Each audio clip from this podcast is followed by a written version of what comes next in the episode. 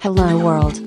Replicant FM is a podcast by Kantaro and Omami, talking about various topics towards the universe and the future.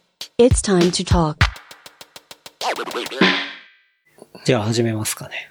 はい。 はい。今日は2023年3月27日。月曜日。はい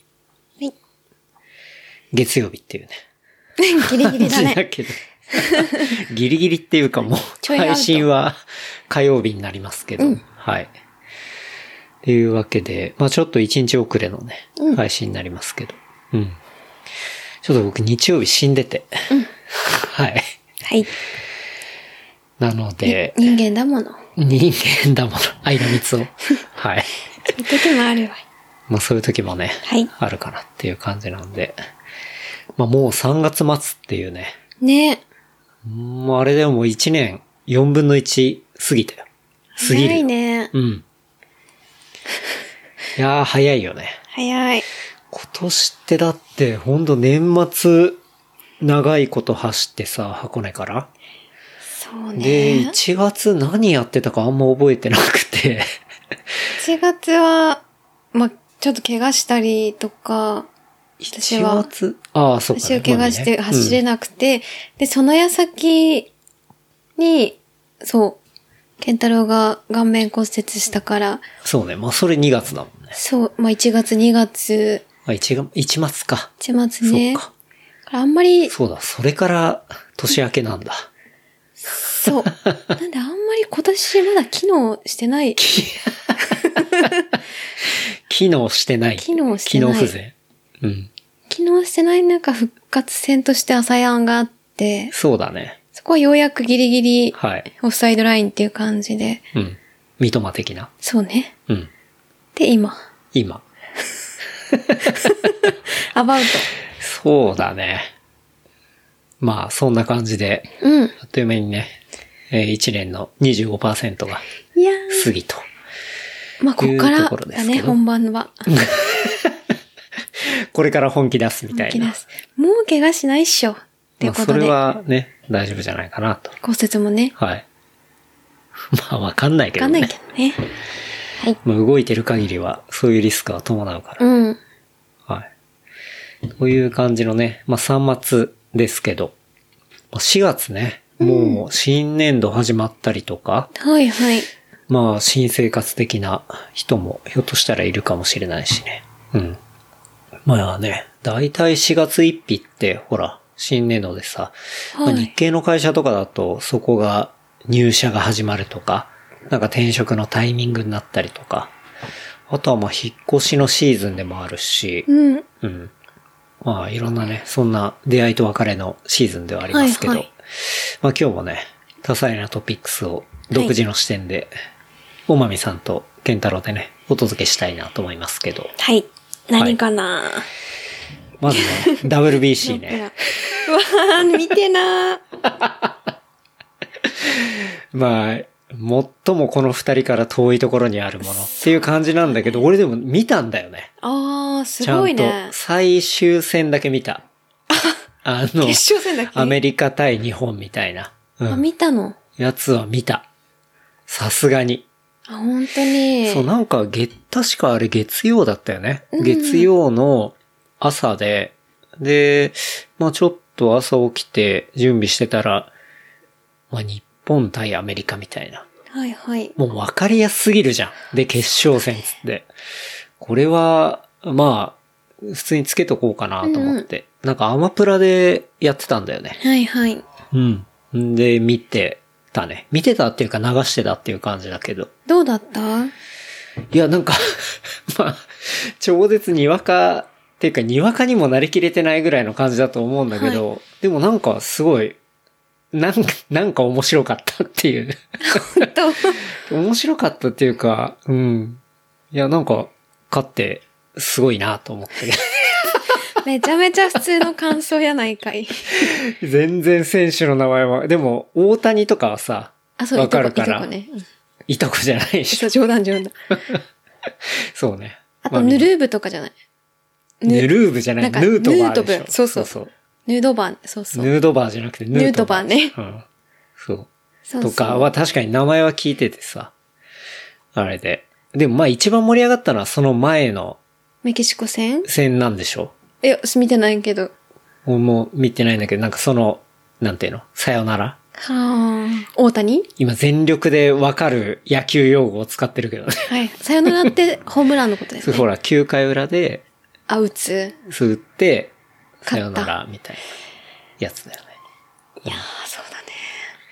でもなんかそう、それはいではい見て、でもまあ展開がさ、うんうんなんだろう、本当に見てない俺でも、こう、ちょっと、確か先制されたのかなそれ、それで逆転した感じだったと思うんだけど。うんうんで、最後が、なんか、同じチームメイトみたいなところが、最後の打席になって、で、大谷が、こう、まはあ、いはい。あの、ね、三振させて、優勝みたいな感じでさ、まあ、非常にわかりやすくて、見てても。うん。で、なんか盛り上がってて、なんかすごい、初心者にも優しい、こう、展開というか、あ、それ、まあでもなんか計算してないっしょ、だって。計算はしてそうない、だよね。 してないけど、そうそう、なんか、なんて言うんだろうな。いろいろあの後見たりもしたんだけど、かなりの神展開っていうか、まさか最終そこでみたいな。じゃあ野球ファンからすると、もう最高の展開だっいたやってそうこそうともね。う超神展開みたいな。なんか、そもそもその大会の流れとかがすごかったりだとか、そううん。っていうのがあったりしたらしく。でもね、やっぱそれが数字にも現れてて、はいはい。この日本対アメリカの世帯視聴率とか、要は言ったらまあテレビのね、うん。テレビの視聴率がもう42%とか。それもうゴールデン期じゃん、テレいビやの。もうそうそうそう。もうそういうレベルでさ。うん。で、はいはい。その第1ラウンドから7試合連続で40%超えを、まあ、マークしてたりみたいなことを。まあ、うんうん世帯視聴率だけどね。はいはい。まあ、個人視聴率は24%ぐらいとかなんだけど、まあ、人で割ったらって話ね。こんなに人に、やっぱり、そうわかりやすいんだ。わかりやすいスポーツって言ったらすごい失礼だけど、もやっうぱで根もやっ強ぱいうんそスうポーツなんだね。野球とサッカーはさ、そうだもねう本当に、マジでこの視聴率とかだともう、まあ誰でも見てるみたいなものだから、確かにうん。っていうんで見て、そうね。でも覚えてる。えっと、確か健太郎が、うん。下から、勝ったよって言ったけど、マミ仕事してるみたいだから、あ、そうって言ったのだけを、あ、そっか、だけ。あ、とりそあえずう。報告ね。そう、あ、そう、何のことかなって言ってたのだけ覚えてうる。いん、うん。や、でも、そういう、やっぱ、まず、まずっていう言い方はすごい変だけど、うん。なんだろう。もう、日本の世の中の人は、やっぱり野球に、って、うん、すごい、なんだろう、根付いてるうんんだなっていうのがあんまりわかんなかったけど、うんそういうような視聴率といやか、そう、まあ数字で見るともうそうだね本当に明らかだからね。で、わかりやすい。これ結構すごいのが再放送してんだよね。うん。あの、準決と決勝とかも再放送したのかな、は再、 でスポーツの再放送ってさ、もう要は結果分かってるわけよ。うんだけどその再放送ですら、視聴率が22%とか取ってんのね。すごい。それって、そう、やっぱ結構メディアというか、まあ視聴率的にもものすごいし、うん。でもそれって今の、なんか、時代にちょっと合ってる。なんか割とさ、若い子とかって、ドラマとか映画でうもんうんもうネタバレ見ちゃうじゃん。見たりとか、すごいスピードで、なんだろう、早い、さはい早くはいはいはい2点とか2、3倍とかにして、うんもう大体の流れを分かってから、うんだから結果分かってるけど見たりとかうんうんってするような感じだから、その流れに合ってんのかな。まあそれもあると思うよ別にね。結果を知りたくて見るんじゃなくて、流れに、話についてきたくて後々見るみたいな。とか、人もいるのかまあ、やっぱ素晴らしい試合だったりすると、そのリアルタイムでの、まあ結果は分かっていながらも、やっぱ見ると、なんかすごい盛り上がるっていうか、だし、なんかいいなって思うみたいなっていうのがあるんじゃないあうん。だからね、そうなんか、それはね、一応俺も見たね。うん。あ、そうなんだ。なんかそういうものをちょっと見てこうと思って。まあね、毛嫌いしてても意味ないしね。そう、別に嫌いなわけでもないし、うんただ、あんまりわかんないっていうだけだから、うんうんうんそうだうね。んそれはすごいいいと思うう。んで、なんかそれ見終わった後に、ちょうど月曜で晴れてて、うん。で、桜がさ、うん咲いたぐらいのタイミングで、うん。で、隅田川の方とかまあちょろっと行ったりしたんだけど、うん。なんかね、みんな浮かれててよかったよ。あそうあ、日本勝ったしって。そうそう、勝ってるし、さすがにやっぱそれだけ見てると、なんかちょっとね、みんな、あの、浮かれてる感じ、うんうんうんまさに。で、花見しながら、うん平日から花見してる人めちゃめちゃ多かったんだよな。うん。暇なのかなまあ、暇なのかもしれないけど。 なんかね、その雰囲気が、久々に、こう、あか空気が明るい感じっていうのが、ははこう体感としてあったから、なんか、あれは、まあ良かったなとは思ったね。うん、っていうね。まあそんなを見ましたけど、いはい。うん。まあ、改めまして、おめでとうございますと。誰に言ってるかわかんないですけど。 はい。やりたいね。そうね。あの、全然話変わるけど、ともみさんのね、うん。ともみさんいるじゃんパタゴニアのそうそうそう。元万引き地面の、うん。ともみさんね。トレイルランナーの。はいはい。ツイッターアカウントがなんか乗っ取りにあったらしくて。えー、うん。で、今乗っ取りにあっててっていうのもストーリーに上がっててさ。うん。で、俺も、元々のともみさんのアカウントそれ書いてたんだけど、そのアカウント名も変えられちゃってて。えうん。で、見に行ったら、こうね、なんか、謎のインスタ映え CEO みたいな。もう完全に外国人になってるんだけど、うんうん、なんかすごいもう見た目も、こう、インスタ映えみたいな感じの見た目なんだけど、うん。そういう人のアカウントになってて、あ、だから要は、そう、ともちゃんがその人にな、もう変わっちゃってるから、でそうもフォロワーだとかか、フォローしてる人はそのままそう既その存ままのままってことで、だ乗っ取りになって誰て、だ得なんだかろらう昔のツイートとかも残ってて、急にある時点から、その乗っ取りになってて。んで、それはね、なんか、ビットコインとかなんかそういうクリプト系をやってる CEO で、なんかちゃんと実在の人なんだけど、はいなんかニキータっていう、その女性になってて。で、 なんか、途中までともみさんのツイッター、うんうんツイートがあってさ、なんかちいかわの写真と か、だよね 上がったりと今好きかな、そう、大江戸小江戸の小江戸の、はいはいあの、優勝さ91キれてロ。たそうそうそうそう、で、3位とかなってる症状を上げた後に、あ、そうか、女子、そうだ、そう女子。、上げたやつが最後の、まあ、本来のともみさんのツイートになってて、うん。その次からニキータが来てるわけよ。え、でニキー、タはどうして乗っ取った のいや、わかんない。そうだ、理由はわかんないんだけど、まあでも、そういうことになってて、うんう。うんん。それがね、ちょっとなんか、まあ今、乗っ取りを、まあ、戻すように、こうツイッターの本部とまあ連絡取っはいはていやってるらしいんだけど、なんかね、その流れがすごい、なんか、不覚にも面白くて、 こうなんて言うんだろうな。走ってすごくてちいかわとか上げてたら、急にこう、ドバイいますみたいな、なんかそういう、ニキータが出てくるから、はそ。。いうなんかね、小江戸を走って3位でフィニッシュする、ニキータ。そう、謎の映え CEO みたいな、ニキータみたいな感じになっててね。今ちょっと、ともみさんのツイッターアカウントがね、大変なことになってえ、そういう時ってうん、個人情報とかどうなるのだってパスワードを取られて、そうね、だから、てわ例えばけじゃない DM とかで、なんて言うんだろう。うーんと、パスワード的なうんものとかやり取りしてたら結構危ないし、なんかそ DM での、パスワードはやってないと思うけど、ほそら、の、ツイッターでさ、シングル34でいろんなサービスにログインするとかもあるわけじゃん。あーだからそういうところに入って、例えばなんか、ないと思うけど、まあ、購入されちゃったりとかさ、うん、なんかそういうのだとすごいめんどくさいよね。そうだうね。ん。え、だし、ニキータのが、なんで国も違うし、走ってもないじゃん、ニキータは。うん。チーカーも知らないじゃん、多分。なんでド、バイにいます、パリにいます、みたいな感じだった。そう、なんで、ピンポイントでうん、そこを狙ったのか、怖いね。なんだろうね。まあ、ひょっとしたらだから、こう、そういう連携サービスのどっから漏れちゃって、で、たまたまね、そういう悪さする人に引っかかっちゃったのかもしんないし、うん。まあ、それは原因はわかんないけどね。そうなんだ。うん。なかなかね、こう、すごいなって。俺もあんま乗っ取りってアカウントでされたことはないから、うん。でもね、正直、インスタとかツイッターのアカウントとか、俺、ケンタロウで KNTR じゃん。うん。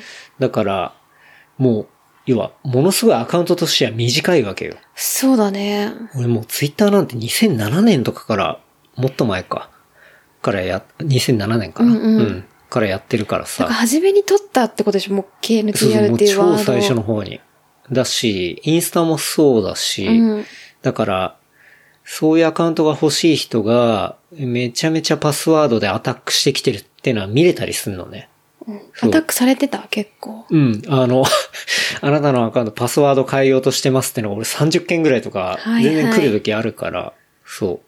だけど、二段階認証にしてるからさ、うんうん。あの、え SMS だったりそういうもんで、認証しない限りは、パスワードは変えられないんだけど、そう、結構ね、アタッカーはまあ常に、どんなアカウントでも多分されてたりはするんだけど、うん。うん。だからまあ、どっから漏れるかとか、乗っ取られるかってのはわかんないんだけど、まあ幸いされたことはないんだけどね。うん。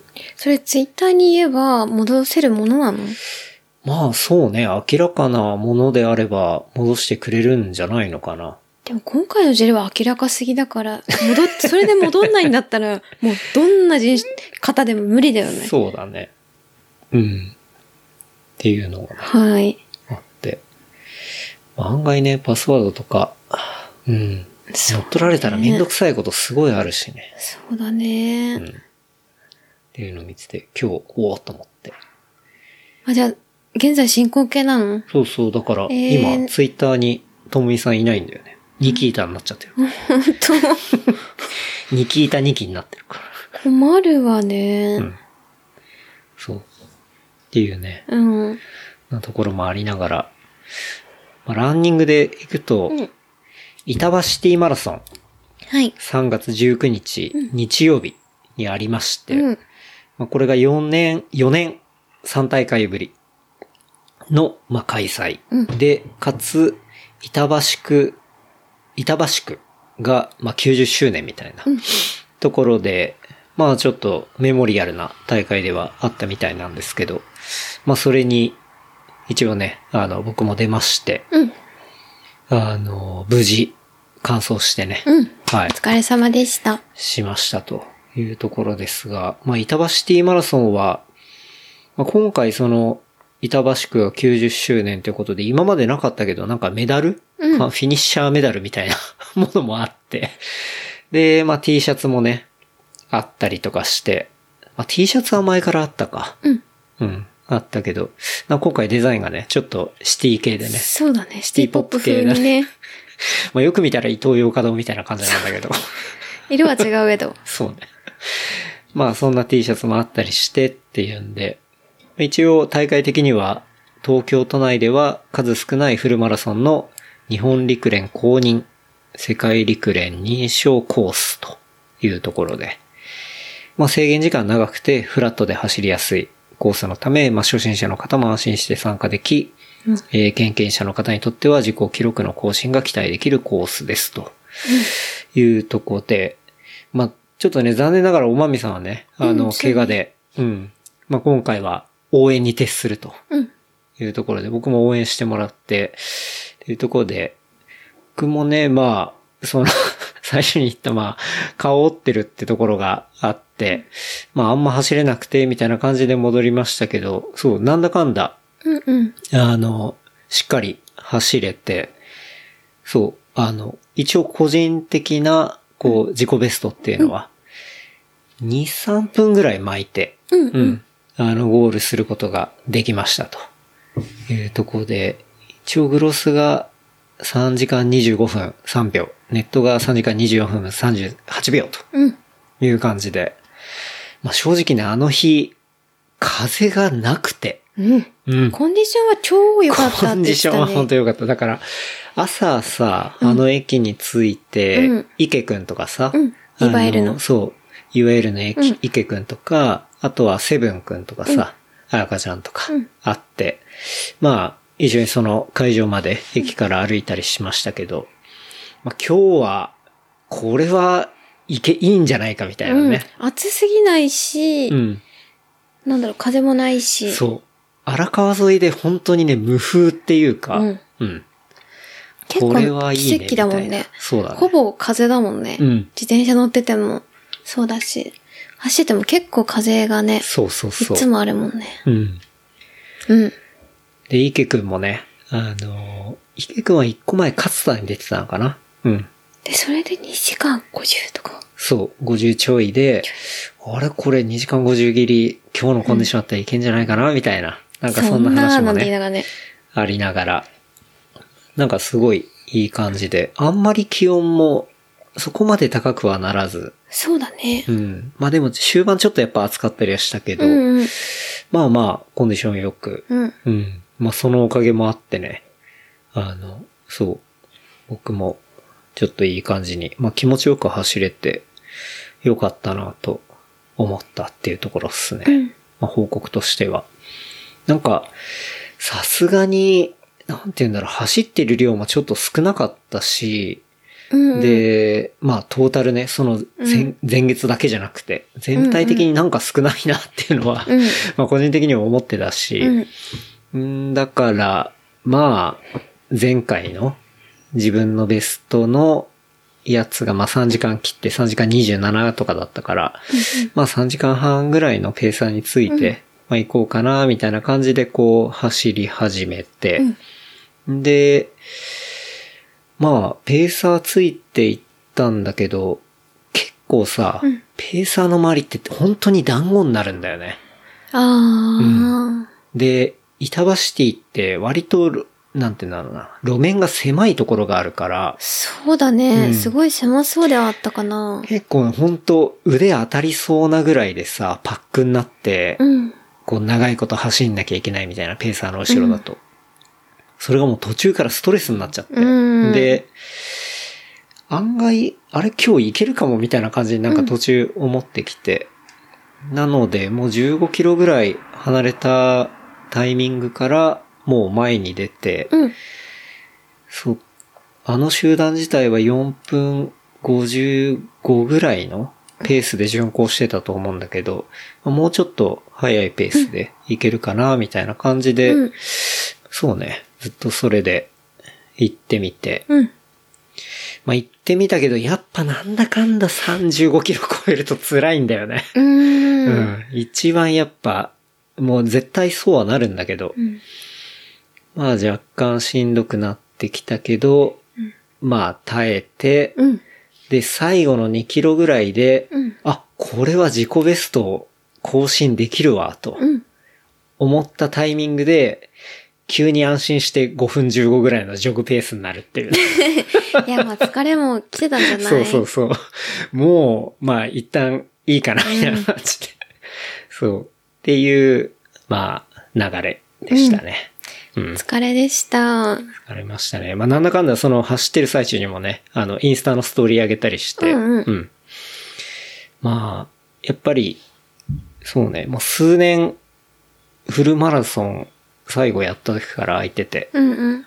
まあ、その間の経験値としてはさ、うん箱根2回とか走ったり、うん。あとは自転車で長い距離走ってる時に、ね、うんキャニオンのアカウントでインスタ上げたりとかさ、はいはい。なんかそういうね、あの走る以外の部分のこう経験値というか、なんかそういうところもあったりして、まあ、楽しくインスタ上げて、それをモチベーションにしてね、うん。走ったりみたいな、っていうのはできたりしましたね。うん。で、おまみさんの応援もよねかっ、なんか、スタートのところのね、おまみさん横にいてくれて、そう。で、あの、やっぱり、あの、なんだ、東京マラソン見てたので、うん。やっぱ顔の内輪とか作っていこうと最初思ってたけど、うんやっぱちょっと恥ずかしそうな感じが話をしてたらあっ たから、まあそれでね、ペースをしても、やっぱ恥ずかしさでペースをしても嫌だから、まあその、まあでも他の人も、やっぱ分かるように、はい。旗を持っていこうと思って、うん。そのレプリカント FM で書いてある。うん。で、こっちもやっぱ気づいてもらわないと、やっぱ応援もできないからさ、やっぱそれを持って行って。で、そう、やっぱり、えっと、荒川は、と、なんだろう、ランニング上のコースで自転車も並走できると思ってたんだよね。うん。うん。ずっと並走できるであろう。うん。ということで自転車を持って行っって、自転車で走れば、その、多分ランだと一箇所しか応援できない、スタートとうん、ちょっと行ったところとか。うんうんだけど、自転車だと何箇所か応援できるのではないかという憶測で、うん。で、去まあ、年早く先回りして、応援しそうそて、う先回りして、みたいな。そうで、できるであろうみたいな感じだったんだけど、だから、あの、全員に10キロと、20キロと、30キロと、40とラストにいるから、うんで、めちゃくちゃ言ってたんだそよう。ね。まあ僕もね、それをマミから言われて、ああ、じゃあまず10キロのとこいるんだな、任せて、旗持ってるから絶対に見てね、ってうん。 言ってたんだけど、そう、蓋を開けてみたら、そうまず5キロのところに行ったら、その、スタッフの人に、もうここ自転車行けませんからって言われたの。そうね。いけない。止められてたっていうね。マジっすか、いや、でもどうしても行かないと、やっぱり約束も口約束もしてるので、こっちもたまたまじゃありませんみたいなことをうん言ってみたら、まあ、どうも、どうもどうしようもないそらそうだし、全員が行った後に、 もうだから本当に全員が行った後にゆるく、自転車でそのコースを走るなら許されるけど、そしたら、まあ、時間的には間に合わないから、 そらそうだ。 そのそう最で後からす行よくからっねて。うん。でどうすればいいんですかっていうふうに、ちょっと一人でこう、10分ぐらい、はーってすごい落ち込んでたら、後ろから、その、メッツさんとか、うん応援に一緒に来てくれたメッツさんと、サトテツさんも来て、うん、うん。来て、その、大チャリを借りてたんだよね。はい。で、あ、そうなんでもただ、ここ一箇所だと、うんもう、もう5キロ地点はみんな行っちゃってるから、はい最後38キロだけ応援になっちゃうみたい な。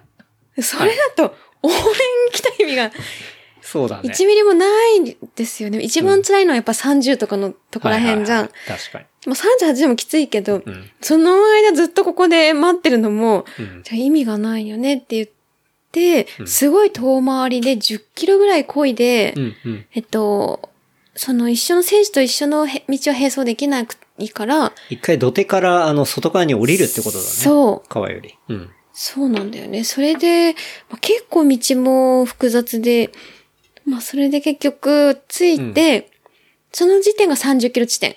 そうだよでね。、そっから先に行こうとしても、うん。もう、サブスリーとか2時間半とか人がもう戻ってきちゃってるうんうん状態で、だから結構自転車で超えたんだよね。うんで、そしたら、うわ、池くんと思ったり、うん。やばいって言って、あの、応援アプリがあるじゃう、なうんい。ん。応援ナビ。応援ナビね。うんで、見たらもうすぐ池くん来ちゃううっん。てなって、もう旗開いて池くんって言って。うんうんでそこで健太郎、えー、さん多分、えー、30キロにいたのみたいな。10分、20分いねえじゃねえかって顔で。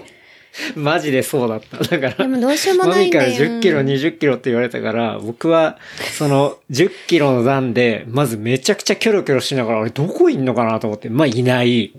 あ、いないわね。間に合わなかったのかなと思って。うんうんで、20キロだからもうそろそろね、うん折り返し点そ。うあ、折り返し点じゃ多分待ってんのかなと思って。で、その折り返し、もう本当に、板橋ティって荒川沿いで、もう片道ハーフで片道、あの、折り返してくるみたいな感じで。あ、じゃあ、多分、あれだわ、折り返しの地点で溜まってるんだわ、と思って、折り返し地点までガーって行って、あれどこかなどこかなつって結局、いないままこう、U ターンし、あれもうこれ、いないパターンだわ、と思って。 で、もうじゃあいいわと思って、これはもう孤独な戦いだわと思いながら、こう言ってたら、ようやく30キロで、旗持っていたっていうね。ここかいっつっでも一番辛かったでしょ。て。まあそうね。だからでもどうしようもなかったのよ。マジックで。うん。荒川マジックで、どう進めないかったのさう。ん。だけど30キロ地点で旗を持っていたら、うん。そうなんか割とこう、あ、見てますよあ、聞いてますよか。うんうんで声かけてくれたりとかうん。してもらってたから、そうね。よかったけ ど。でもその、とか、応援も難しかったわ。なかなか、いやなんかね、そハーの、ドだわ。応援は力になるわけじゃん。うんうんで、その、いるポイントを事前に教わってたから、うん。その、そこでじゃあ、あの、応援してくれるなっていうのを期待してなかった時の喪失感が、こう、逆にダメージ食らうみたいなだよねのがあった。そう。うあだれよねはね、こう逆パターンだったなと思って。うん。でもそれで言うと、後からこう、まあ走る練習に T シャツ着てくれたりして、うんその、探したけど、おまみさんがいませんでしたみたいなのが何回何回か、やっぱり来て、その時もやっぱり、うんこっちもさ、できるだけ本当にめちゃくちゃチャリこいだんだけど、うんやっぱコース上無理だったかって、でもそれもわかんないから、まあそうね。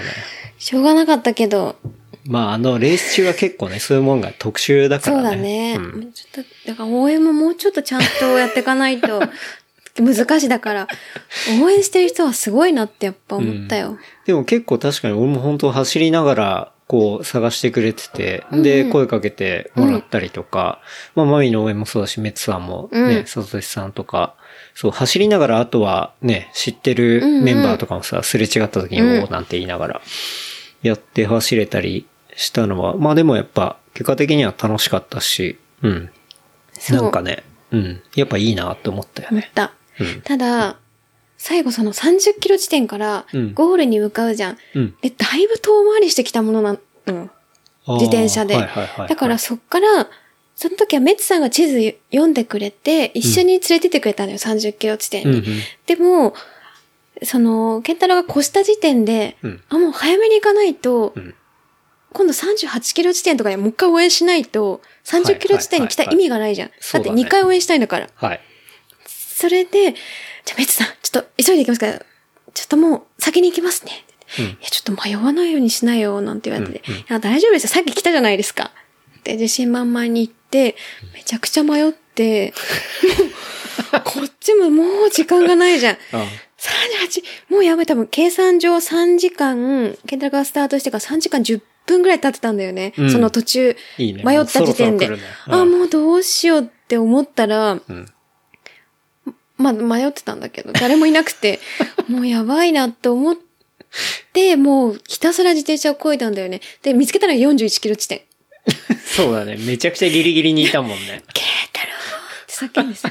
であ、あたかもさっきまで、さっきからいたように。 本当だよね。俺もさっきからいたって思ってたわ。うん。 そういたかのように、そうでもただ声が遠いが聞こえないかのように、そうナイスペースだったよ 今5キロもよかったよかったって言って言ってた。全然ペースが落ちてたと思うけど、けどね。ナイスラン今、いいよいいよなんて言ってね。うん。そうね。だからまあ、今回のことで、うん。ちょっと応援も難しいなっていうことが分かった。確かにね。うん。まあでも以上ね、無事。うん、お疲れ様でしそうなんだた。かんだ。楽しくね。うん。来ましたね。まあその後は、あの、寿司さんとか、うん。吉林さんとね、まあちょっと公園で花見しながら飲んで、うん。で、帰ったかなっていうとこでしたけどね。はい。うん。あの当日の僕の格好は、下は走る練習のロングタイツを履いて、ちょっと暑かったかなっていう感じはしたけど、そこまで気にならなかったかな。うんうん。上は逆に、ロングで、あ僕は良かったかな、みたいな感じ。でも結構短い、そうね、まあ、短パンとか、タイツの人は多かったかな。うん。上は上はヒアネスとのコラボの走る練習の、えっと、エアリーコットン着て、あれやっぱね、すげえ軽くて調子良かった。で、まあ、今回特に風もなかったから、うん。まあ気持ちよく走れた。うん。本当に。それでもだいぶ汗かいてたもんね。書いた。みんな結う構んそうそ書ういてたからね。塩塩になってたし。で、まあキャップはね、まあ走る練習の被って、うん。で、ジェルとかは、アスリチューンだったっけな。うん。俺も、前の時のフルマラソンのやつの記録をブログかなんかに残してて、うん。もうそれのまんま。あ、やったんだ。うん。で、唯一変わったのは、その、アスリチューンの黒赤っていうのはなんか、そのままなんだけど、うん。こう、その当時は、遠熱サプリを取ってたらしくて、はい、あのーあれだよね。梅の味がする。そうそうあのーカリってタブレットのやつだよね。噛むやつ。で、もうそっから、あれじゃん。二郎さんおすすめのはい、ソルトスティックになってたから、まあそれはソルトスティックでいいなと思って、うんで、走りながら、パクパク飲みながら、うん、ある程度の時間で。っていう感じでやってたら、まあ別に足つることもなく、なんか、ジルが辛いみたいな、感じることもなく、で、エネルギー切れみたいなのもあんまり感じなくて、うん。なんか、そういうトラブルは一切なく、うん普通に最後までいけたかなっていう感じかな。で、靴は、なんだっけあれ。もうだいぶ前の、ベイパーフライ、ネクストパーセントか。の、今多分4とか出てんじゃないのかな。 それネクストパーセントのまあ一番最初のやつだね。うん。うん。を、まあ正直レースの、レースというかフルマラソンとかの時にしか履かないから、まあそれを履いて、っていう感じかな。うん。だから、そうね、ジェル系とか補給系は、まあ、ソルトスティックでちょっとアップグレードしたっていうのと、うん。なんだろう、なんだかんだ長い時への対応っていうか、うん。なんかそういう自分の体の雰囲気ってのが、やっぱそこは経験値的なうん。ところで、うん。走る量はちょっと減ってたかもしれないけど、経験値的にはいろいろ蓄積はあったのかな、みたいなことはまあ、思ったっていう感じかな。うん。だからそう、トラブルなかったのがまあ一番良かったかなと。そうだね。うん。そうね。まあ、そんな感じで、うん。来ましたね。まあ、というわけでね、うん。久々のフルマラソンで、楽しかったなっていうのが、本当に、 第一感想で。うん。あとはお疲れ様でしたがね。そうだね。うん。なんか、終わった後、みんなで飲んで話してるのも楽しかったしね。うん。まあ、今回は残念ながらね、伯爵と春菜さんが、まあ、諸事情により、ってまあ、いろいろ都合が合わなくて、まあ、出れなかったりしたけど、また来年とかね、多分やると思うから、うん。一緒に出たい。そうね。うん。と思いますね。はい。はい。だから当初予定、結構前からアナウンスしてて、うん。予定してたのは一旦これで終わりじゃないうん。かなそうだね。うんかな。あ、でも、まあ、ランニングだけじゃなくて、一応予定してるのはいろいろあるけどね。そうそう、でも告知してたのはさ、あー出ますよまあっ確てかにね言ってたのは、うん。一旦やりきった感じじゃない。確かに。そうね。うん。まあ、ビールもね、前日だけ、ノンアルで、そうだよ。頑張って。お構いなしにマミが飲んでるから、そうだ俺ね。は、サタン買ってくれよって。さすがに前日だけは、うんあの、正気のサタンにしましたね。正気かよってってね。うん。ね。そうね。まあでも、そう、だから前日ぐらいですね。うん。あの、アルコールを控えたのは。はいはい。っていう感じで、うん。まあ、やっぱ面白いなって思いましたね。うん。はい。というわけで、まあ、今後はね、まだ、ランニング系のは特に入れてないですけど、うん。うん。まあ、あそうだね。私は足がだいぶ良くなってきたから、どっかこ、今年中に何個か、まだ間に合うのは入れたいな、うん。っていう感じ。はい。っていうとこですが、まあ、自転車関連はね、ニセコグラベルに、こう、行くことになっていたり、あれ、エントリーはエントリーは大丈夫。もう、始まった。済みです。あ、始まっている。はいです。パナレーサーニセコグラベルのスプリングライドね。日程春のやつがあっては、5月の5月の何時だったっけな21じゃないかなかなはい。じゃあ、19にの日曜日だと、うんあ思う。 5、5末ぐらいに。うん。まあちょっと調べてもらえればとうん。いう感じですけど。これは65キロぐらいで、まあニセコであるはいやつですね。獲得900ぐらいで、グラベル率が40%以上みたいな。うんまあこれは去年も行って面白かったんで、まあ今年も行きますと。はい。去年よりはちょっと距離が伸びてるんだけどねあ、。そうなん。うん。まあまあ、楽しみ。いいんじゃないでしょうか。あとはまあ、富士ヒルもエントリーしてるし、OMM ライトバイク。はい。ね。俺はもうこの話をこの間の打ち上げで死ぬほどしてたらしいんだけど、してたしてた。うん。それは、あ打ち上げは朝やの打ち上げ、ね。朝山の打ち上げで、そう、マミも何回かも聞いたな。うん。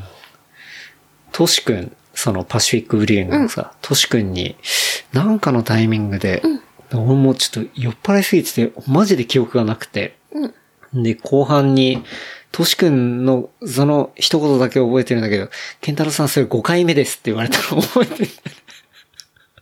もう恥ずかしいわと思って。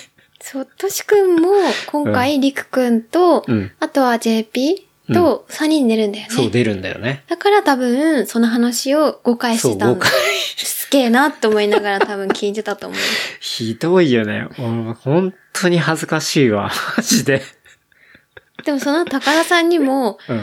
ケン太郎4回も同じ話しとったで、って言われたから、あ、そっかそっか、つって。恥ずかしいわ、マジで。っていう。まあそういう時もあるわってね。そうそう人間だもん。人間生の。はい。まあ、そんなね、ライトバイク白馬小谷2023が、これは7月だね。の、あった二十何日とかかな。何日か。うん。見あるやつで。これもエントリーしましたね。はい。はい。 OMM は何年出てるんだロー OMM は結構出てるよ。2018年から、 5年うん、出てるね。 ?5 年ので、最内初は訳ラはイト、うん。ライト、ライトとか出て。で、去年初めてバイク出て、うん。で、今回バイク2回目みたいな感じかな。だから、ケンタロウは3回目の時に一緒にランで出て、うん。そうね。初めてライトか。はい。ライトで出て、うんで、去年はバイクで出て、出ましたね。で、今年もう一回バイク。はい。で、こう、多分それを俺5回ぐらい話してたと思うんだけど、今回埋まんのがめちゃくちゃ早かったっていうね。そう、だから、いつもは、1、2ヶ月ぐらい猶予があって、そう、なんかさ、 そう、あんまいきなり埋まんないイメージあったんだよね。だらだらそうね。埋まっていくみたいな。けどなんかみんな焦ってた、焦ってたというか、だっていきなりそう80%埋まってまそすうみたいなアナウンスとか出てたからさ。で、ストーリーで開けてたりしていたから、うんあれって言ってね。うん。だから今年初めてぐらいだよね、そんなにいきなり埋まったの。うん。これなんでなのね。なんだろうね。やっぱ、ちょっと話したからじゃないかな。ちげえだろ。まあ、そんなわけはないんですけど、まあなんか、あれじゃないこう、いろんなものが一周したりして、また新しい人が入ってきたりっていうのもあるかもしれないよね。うん、そうだね。あとは自なんか転車さの。すがに歴史も長いじゃ長いそうかだら。ね、うん。とは思うけどね。あとはコロナ禍がもう終わっ、まあだいぶ終わっあて、ーそれもあると思うねその一発目っていうのは、うん去年まだ確か、まあそんなコロナ禍だった記憶ないけど、まあでも、一応ね、うん対策とか、そうだねまあもちろ確かんにマスクもうん。みんな割としてたし、うん。っていうのがなくなった一発目っていうのもあるかも。確かに、それはあるかもね。うん。というわけで、まあ去年はね、まあ水木さん含めてうん3人でバイクチームで出たんですけど、うんうん今年は、私はあの、おまみと僕のペアで出ると いうところで、あの、 まあこの事実をまだ水木さんには言ってないっていう。出るのか、3人まかあなと思っ言てたんないだんですけど。まあ、水木さん別にこれも聞いてないと思うから、うんまあいいと本当思うんですけど、はい。頑張りまし今回ょう。はね、ちょっと二人でね。まあ去年ちょっとね、まあおまみさんも僕も若干消化不良だったみたいなね、ま あところをエピソードでも 若干匂わしたと思うんですけど、うん。まあ、今回は頑張ねろう、まあちょっと二人優勝狙いで、頑張ろう。やってみようかな優勝は無み理ただいな。うん。まあ優勝は別にあれですけど、ちょっとまあ、やってみようかなみたいうん。なとこです。はい。はい。な感じなんで。まあね、あの、本当に白馬小谷、いい場所だし、まあルートも 若干土地感が出ているってのはもう毎度のことなんですけど、まあでもやっぱあそこの場は結構面白いんで、うんなんか行ってね、会った人いたら声かけてもらえればなという感じですけどね。でもこれ聞いてエントリーしようってことがもうできないんだもんね。できないね。去年ならできたのうにん。全然、いや、去年よりスピードが違いすぎてやばいよね。そっか。だから今年は、そう、正直今まで何年も出ていて、僕はオートキャンプのところにしかいたことがないんだよね。あ車付きでキうんャンプしてってことだよね。うん。そう。最初とかはさ、ほら、伊藤さんとか京一さんうん。に乗っけてもらったりして行っていて、で、去年とか水木さんね、うん。乗っけてもらってとかいう感じでしたけど、まあ、そう。で、去年、まあ、水木さんはキャンプはしないじゃない。うん。うん。だから、まあ今年はちょっとキャンプゾーンっていうか、とかでキャンプも楽しめたらいいかなとかうっすら思ってたりするけど、まあちょっとまだわかんないけど、そうだね。っていう感じかな。はい。楽しみですね。ね。だから6、5、6、7、なんか7月までは割と自転車メインだね。は、イベント的には多いそうだねねうん。 私自転車も最近の、今年乗れてないもんね、まだあんまり。そうだね。 ちょっと頑張んないと。総力が心配だから、ちょ総っと力。頑張らないとって感はいじ。まあでも、日常としてね、欄がありながら、ね。うん。っていうとこじゃないですかね。うん。はい。というわけで、こんな感じを予定しておりますと。はい。とこと。あと、まあ、ニュース的なところで言うとね、うん。まあ、全然話題変わりますけど、トラビス・スコットが日本に来ている。あ来ていた今。うん。まあ、もうそろそろ帰るんじゃないかな。うん。まあ、これっていうのは、3月25日はい。に東京渋谷にオープンする日本初のジョーダンストア。あ、はいはい。知ってる知ってる。うん知ってるでしょうん。ワールド・オブ・フライト東京渋谷のオープニングイベントのために来日、うんまあしていましたと。お店自体ではも今日もね、ツイッターとか上がってたから、まだいると思うんだよね。うん。はいはい。そうお。店も知ってる場所。うん。うん。場所どこら辺だったっけ明治通り沿いそう。だね。はいうんにあって。で、えー親交のあるデザイナーの藤原博史とも再会みたいなところがありながら、うんえートラビスは渋谷のワールドオブフライト、東京渋谷を訪れただけじゃなく、なんと、両国国技館で開催されたフリーイベントにも参加。うん。すぐそこね。やってたね。はい。えーステージに登場したのはわずかだったが、日本で活躍するラッパーのエイウィッチとステージを共にしたと。これまあ、そのステージで JP ザ・ベイビーとかうん。とも、も出てたし、なんかフォトセッションとか、まあその3人で撮ってるやつとかはいろいろ見てたりしましたけど、うんうんで、まあその両国国技館うん。での、えーまあパフォーマンスというか、うん。アライバルっていうのに近いんだよね、多分。もう本当にね、顔見せ一瞬みたいな感じで。うんで、トラビスは、こう、東京みたいな。OK 東京盛り上がってくれ。東京とても愛してるみたいな。まあそういう感じの、まあ、マイクパフォーマンスを本当ね、俺もあの動画見たけど1分ないぐらいなんだよね。やって、で、最後にエビッチとハグを交わすと、まあグナイみたいな感じで、まあ足早にこのステージを去っていったと。まあいうところがありまして。んで、なんとなくこう、トラビスがそこにライブパフォーマンスするんじゃねえかみたいな。なんかスペシャルパフォーマンスみたいなところもナイキも若干煽ったりとか書いてたりししたし、うん。まあどう考えても多分そうだろうなみたいなところはあって、まあいる人もそれを期待してたんだけど、まあ本当にもう東京東京行って 去っていくっていうのがまあありましたと。でまあこれに対して、うん。こう野村くん一先生が、あ、クインチ先生ね。はい。が、喝を入れるような、あ のえなんて言ってたのところがあって、これは、ツイッターでシャマステーションってさ、うん。あの、日刊 US ヒップホップニュースっていうさ、うんうん。まあ、YouTube チャンネルか、うんをやってる人がいて、で、本当にね、まあ、はいこはいまめに US のヒップホップのニュースを上げるチャンネルがあるんで、割と音声で上げてる人だっけそうそうそうそうで、画像だけパッパッパッパーって出してる。それそれそれそれあわかったわかった。俺も時々見たりするんだけど、まあ、そのシャマステーションさんが、はい。ツイッターで上げてたのが、野村くんいちさんが今回の冗談イベントで東京しか叫ばなかったトラビスに向けて、アメリカではこんなことしないでしょう。アジアのことももうちょっと考えてください。東京って言っただけで猿なんてダメだよ。これ以上の、それ以上のギャラをもらってるんだから。っていう風に、トラビスへのメンション付きで、そこまでは英語なのね。うんうん。で、カツを入れてる、てんてん、みたいな。で、最後にさ、しかもね、こはれい、その野村くん一、まあ、リールを上げてるんだけど、で、メンションつけて、日本語で、日本をバカにしないでね、みたいなことを書いて、まあ、本人がこうメンションつけて、あの、こうす、リールを上げていて、で、そういうの上げてるぜ、みたいなことを、まあ、シャマステーションが上げていて。はいはい。で、まあ俺もそのさ、リールを見、見に行ってさ、うんしたら、その下に、まあ多分その場所に一緒にいたやつを見たんだけど、いはい松崎とかがコメントしてて、No fucking dad bro! みたいなの書いてて、 間違いねえみたいなことを書いててさ。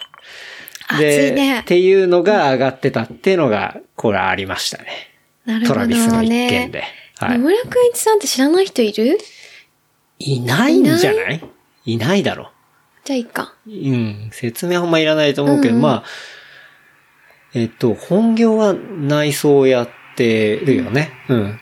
デザイン内装のプロデュース業をうんトリップスターって会社でやっていて、で、まあラジオのパーソナリティだったりだとか、うんうんまあてかまあ 説明する必要ないと思うけど、そうだねうんまあ非常にこう、ストリートファッションのアイコンというか、で、そうね、映画界だったり、まあ向こうのセレブともすごくつながりも深いし、で、ラジオ番組もすごく長いし、トラベリング・ウィザード・ムービングでね、出るし、すごい、僕も好きだし、うんっていうとこですけど、まあそんなね、一見がありまして、というところで、で、俺もさ、それ見て、うんもう一回その動画、トラビスのはい、そのパフォーマンスのやつ見たんだけど、どう考えてもサウンドもバックモニターの、あの、帰る時の演出とかも、もう完全その短時間しか、そのステージでは出ないっていうのが、多分もう完全段取りされてるんだよね。ああ、なるほど。でもナイキは煽ってたわけね。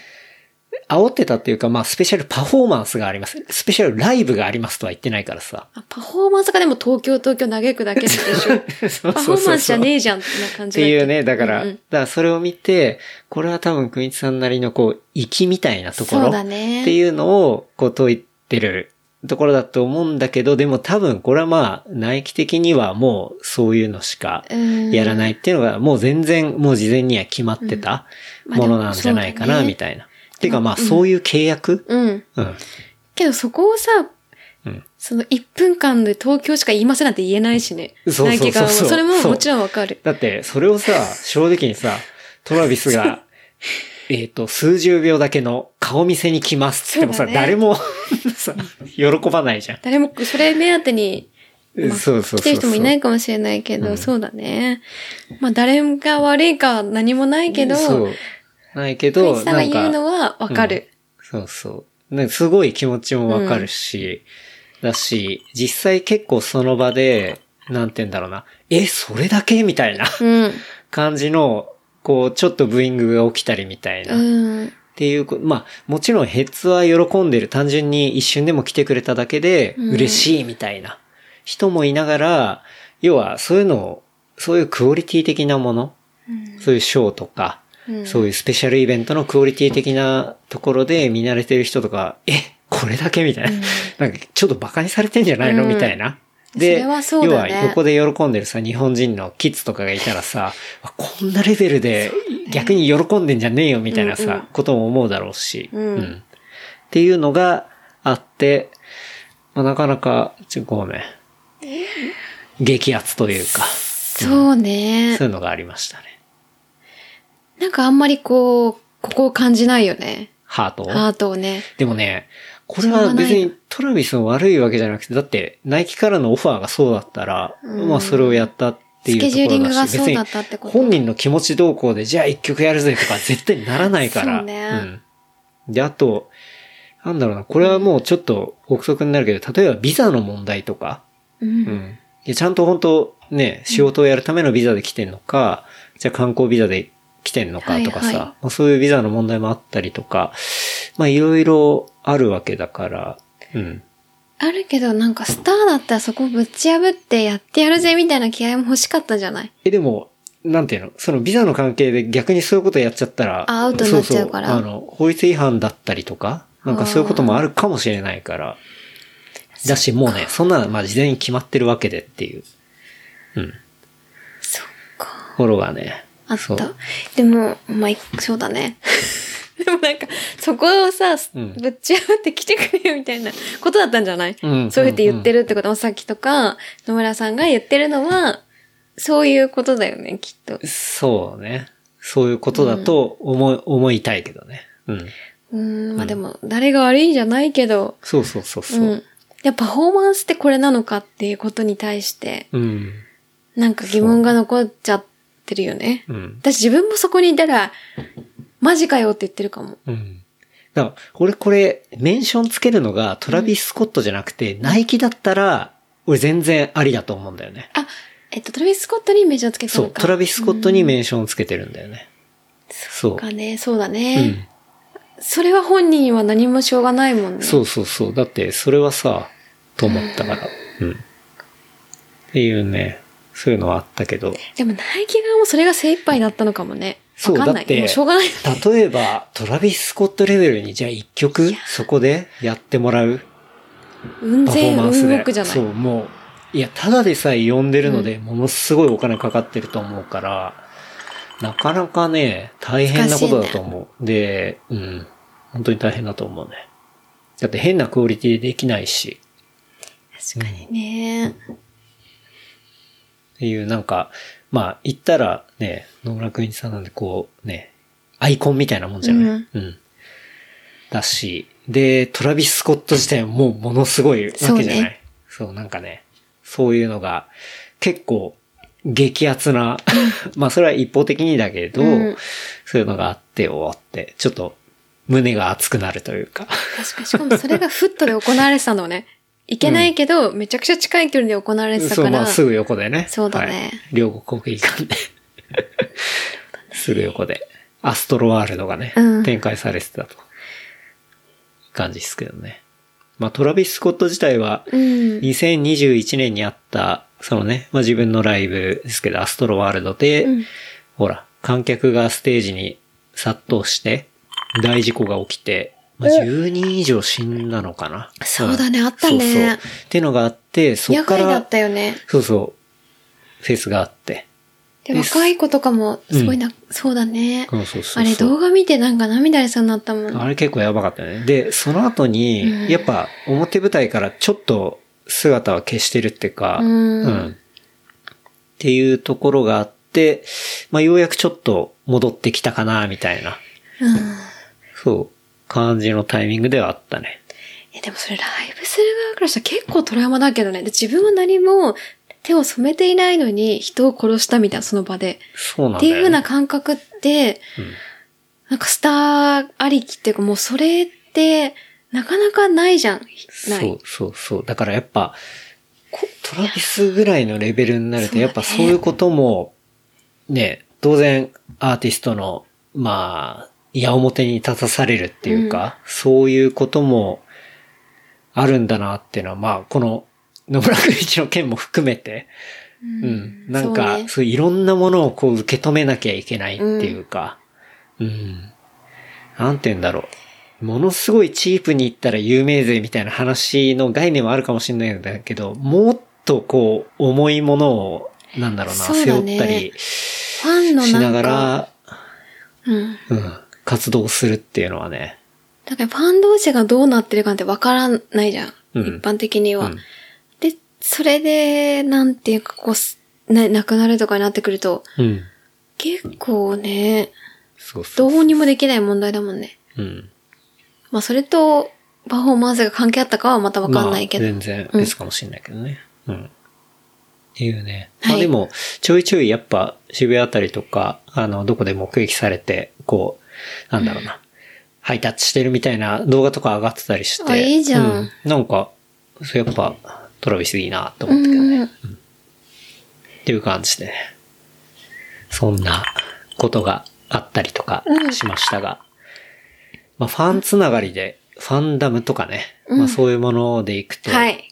スウォームね。まあこれちょっともうおすすめコンテンツみたいな感じになりますけど、一旦ね。これが、まあこの間リリースされたドラマで、えっと、Amazon プライムで、うん。あの、世界的にもまあ見れるようになってる新作ドラマなんですけど、二週間前ぐらいじゃないそうだね。2週間前ぐらいはい。かな。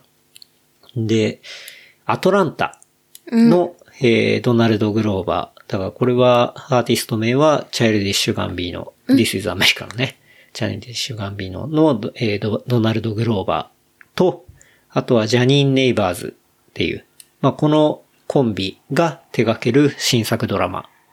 放題がキラー・ビー。はい。で、えー元々のタイトルがスウォーム。うん。蜂の巣、蜂の群れか。っていううちところの。群れは、だからもともとそういう、なんだろう、ファンうん。の名前ってことだよね。まあ、それを、こう、なんだろうな、比喩というか、例えるようなものとして、まあ、スウォームっていう、まあ、タイトルがついていて。で、スウォームってなんか、他にもドラマがあったりとか、はいはいなんかキムタクが出てるドラマがあったりとかっていうんで、多分日本だとめちゃくちゃ、なんて言うんだろうな、わかりづらいっていうか、他のドラマに行っちゃったりするからっていうんで、放題はキラー B っていう風にうん。なってますね。まあそういう、えー、今、ホットなドラマが。はいあのーまあ一気に7話か。うん。 1話30分ぐらいだもんね。そうだね。だからそこはアトランタ321と同じぐらいだ。ちだから映画2本見るぐらいのうん。ボリュームだよそうだね。で、えー、新しいドラマが出ていて。で、これが、まあ、一番結構フックになってるのは、まあ、ね、やっぱアトランタうん。の制作人というか、まあその二人がやってるっていうところが、まあ当然一番なんだけど、うん。えっと、まあ一番わかりやすいのはビリー・アイリッシュがね、はい。あの俳優としてデビューしているっていう、それの第一作目という感じで。あと、オバマ大統元大統領の娘さんが脚本会に携わってたんだって。ああ、そうなんだ。それでもちょっと話題になってた。なるほどね。なんかいろいろ、なんだていうし、の。あと、マイケル・ジャクソンの娘そうとか娘のね。さんもねうんはい。あの、ほら、ストリッパーとか、はいそうそう。とか。だから、なんそだれろうはな。後から分かったことだけど、まあ、今すごねく、ホットな人たちがホットな人たちっていうのが、まあ集まっていて、で、そういうプロダクションをしてるというような作品が、えー、Amazon プライプライムビデオで見れると。だから、多分 Amazon ね、まあみんなプライム会員だったりはすると思うので、なんかそれであればそうだね見れるとうん。いう作品で。で、作品の説明がね、はい。殺人、セックス、音楽。うん本作品はフィクションではないって書いてあってね。うん。そこが結構ミソなんだようんね。そうそう。まあそういはう説明で、えー書かれていて。で、ストーリーは、はい。とある女性ポップスターに魅了された女性。これが主人公ですね。奴隷っていう、まあ奴隷女の子なんだけど、が、えースウォームっていうね、その蜂の群れと呼ばれるファンベースに加わることから、えー人生を一変させていく、ホラースリラー作品ね。うん。で、そのスターに熱狂する奴隷の人生やファンたちの狂気、その思わぬ展開が描かれると。はい。まあいうようなドラマで。うん。まあさっき言った通りね、えー、ドラマの冒頭に本作品はフィクションではない、実在の人物や事件との類似性は意図的なものであるみたいなね。 まあそういう注意書きがあって、まあそれこそが結構コンセプト的なまそあうもだのよになっていね。て。もともとビヨンセうん。うん。の、まあ、体験というか実際にあったことが散りばめられているってことだよね。そう。ね。まあ、実在のスーパースターであるね、うんビヨンセのファンダム。ファンダムっていうのはまあ、ファンのこうう、ん塊みたいな、で、単なるファンだけじゃなくて、要は行動するファン、ものを言うファンであるのがまあ、今だと思うし、そういうものの人たちの塊っていうのはまあ、ファンダムっていうふうに、まあ、言ったりするよね。だから、い蜂の巣っていう風な、うんうんは定義づけそうにね。もなってるってことだよね。っっていうイメージ的にね。うんうんうんで、ビヨンセのファンダムは B ハイブっていうのかな。うん、ビーハイ。うんうんっていうのが、で、実際にそこであった話とかが、まあ、元ネタになっていてっていう。うん。で、それを、やっぱり、アトランタのあの雰囲気を、まあ、持つ、ドナルド・グローバーの、ね、視点で、こう、まあ、ものを作っていったりして、まあ、やっぱブラックユーモアというか、そうねうん、常になんかそういう雰囲気うん。で、まあ作品が進んでいくみたいな。まあそういうドラマですね。うん。うん。そうだね。概要はそうだよね。そうだね。絵とかも、すごい今っぽいっていうか、そうだね。映なんか像はユーフォリアとか、えーそうだね。なんかそういう雰囲気も感じるような、うん。結構ライティングがすごい独特だったりとか、うんはい色味が独特だったりとか、うんちょっとこう画面のザラッとした感じっていうか、うんなんかそういうもんも相まって、まあだんだんね、こうそこに、んもう正しいことがわからなくなっているっていうか、まあ多分彼女的には正しいことをやってるんだけど、そう旗だねから見ると、もクレイジーすぎう、クる。レイジーだっていうね。なんか要はその主人公のどれがうん、あまりに、えっとその、作品の中では、ビヨンセをナイジャーっうん。ていうポップスターに置き換えていて、そうそう、その作品の中で、そのドレって女の子が崇拝してるアーティストってのがナイジャーっていう。はい。そのナイジャが人生のすべて。うん。だからそこに対しても、なんだろうな、ナイジャを侮辱する人がいたらそれを排除したいみたいな気持ちとか、うんうん。そういうことが結構エスカレートしていって、うん。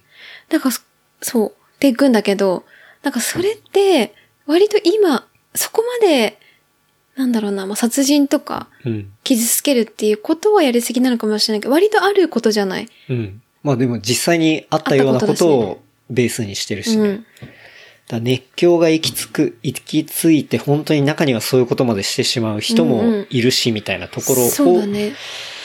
まあ書いてるっていうか。うん。うん。っていうのがね、あっていい。そう。うんでも実際にそのビヨンセが起きたことうん。も直接使われてたりとか、うんうんで。もこれって別に調べたら出てくるからいいと思うんだけど、うんビヨンセが噛まれたりとはかいはいはいした事件もそのまま反映されてたりとか、うん。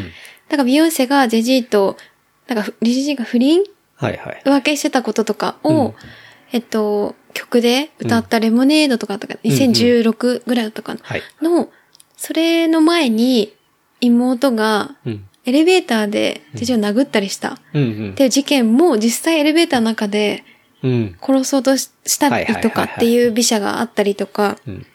なんかそういうのをいろいろ盛り込んでるうん。っていうのが、そうそうなんか、そうね。なんか、そういうファンダムの狂気みたいなものを言ったら、ね、ドナルド・グローバーだったり、ビリー・アイリッシュだったり、まあ、そうビねリー・アイリッシュなんてもともと、もう、もともとっていうか、もう完全にそこの最たるところにいる人だと思うから、んん、そうだね。そういう人が、この作品の中で、えっと、俳優としてそう、ね。俳優として役を演じてるってのが、なんかこう、ね、それぞれファンダムを抱える人たちがそれをモチーフにしてるっていうか、うんう。なんんかそういうところが、すごい、皮肉が効いてるのか、これはメッセージなのか、そうねん。なんていうか、なんだろうな。うん。私たちのこと好きでいるのはわかるんだけど、ちゃんと目の前のことに向き合いなよっていうメッセージなのかどうかわかんないけど、でもそなうんだかねそういう部分をちょっと感じたりはするよね。うん。だし、ビリー・アイリッシュが演じてる役も、なんかか実際に起きた、なんだっけカルトの、な、ネクセウムネクセウムそうだね。は、もともとは、えっと、女性の性奴隷みたいな感じそだうっそたっけう、そういう感じ。白人女性ってのい裕福な人そうだを囲ねった、本当はあカルト集の、団カルトのリーダーは男性なんだよね男性う。んで、その白人女性にこう夜勤つけて、まあ、性奴隷みたいな感じでやってたうん。だか人だよね。らそれも実在にある話そうあるで。話。うんそれのトップを多分ビリー・アイリッシュが演そう、じそてれいが、そうてね、、やってて。でめちゃくちゃ演技がす演ご技い。すごいよね。いや、ビリー・アイリッシュマジですごいなと思ったな。だからアーティストが、うん。なんていうんだろう、やっぱアーティストがそうやって、いつも演じてるわけじゃん。うん。それは映画でもドラマでもなく、うん。えっと、えなんだろうな、歌う時であったり、MV であったり、うん。なんだろうな、ライブでも。うん。なんかそれがもう、うん感銘を受けたあれね。そう結構、なんて言うんだろうな、最初、ああ、ビリー・アイリッシュ俳優デビューなんだと思って、うんなんかちょい役かなと思ったら、まあ、1エピソード結構がっつり出てそうだて、ねで演技どんなもんなのかなって見たら、なんかすごく良くて、よかった。うん。あ、これは、なんだろうな、シンガーとか、まあそういうアーティストじゃなかったら、全然俳優としてもやってたかもしれないなとか、うんなんかビリーアイリッシュってほら自分で MV のさ、うんうん監督やったりとか、なんかそういう映像系もさ、かなり本人的にも、まあ好きっていうか、うん。やる人だから、それドキュメンタリーで見たよね、うんビリー・アイリッシュの確か。そうだね。ネットフリックス見だったか。てみた。うん。うん。ディズニープラスだったかな。そうだねディズニープラスだとなんか、うん。で見たりしたけど。そうそう。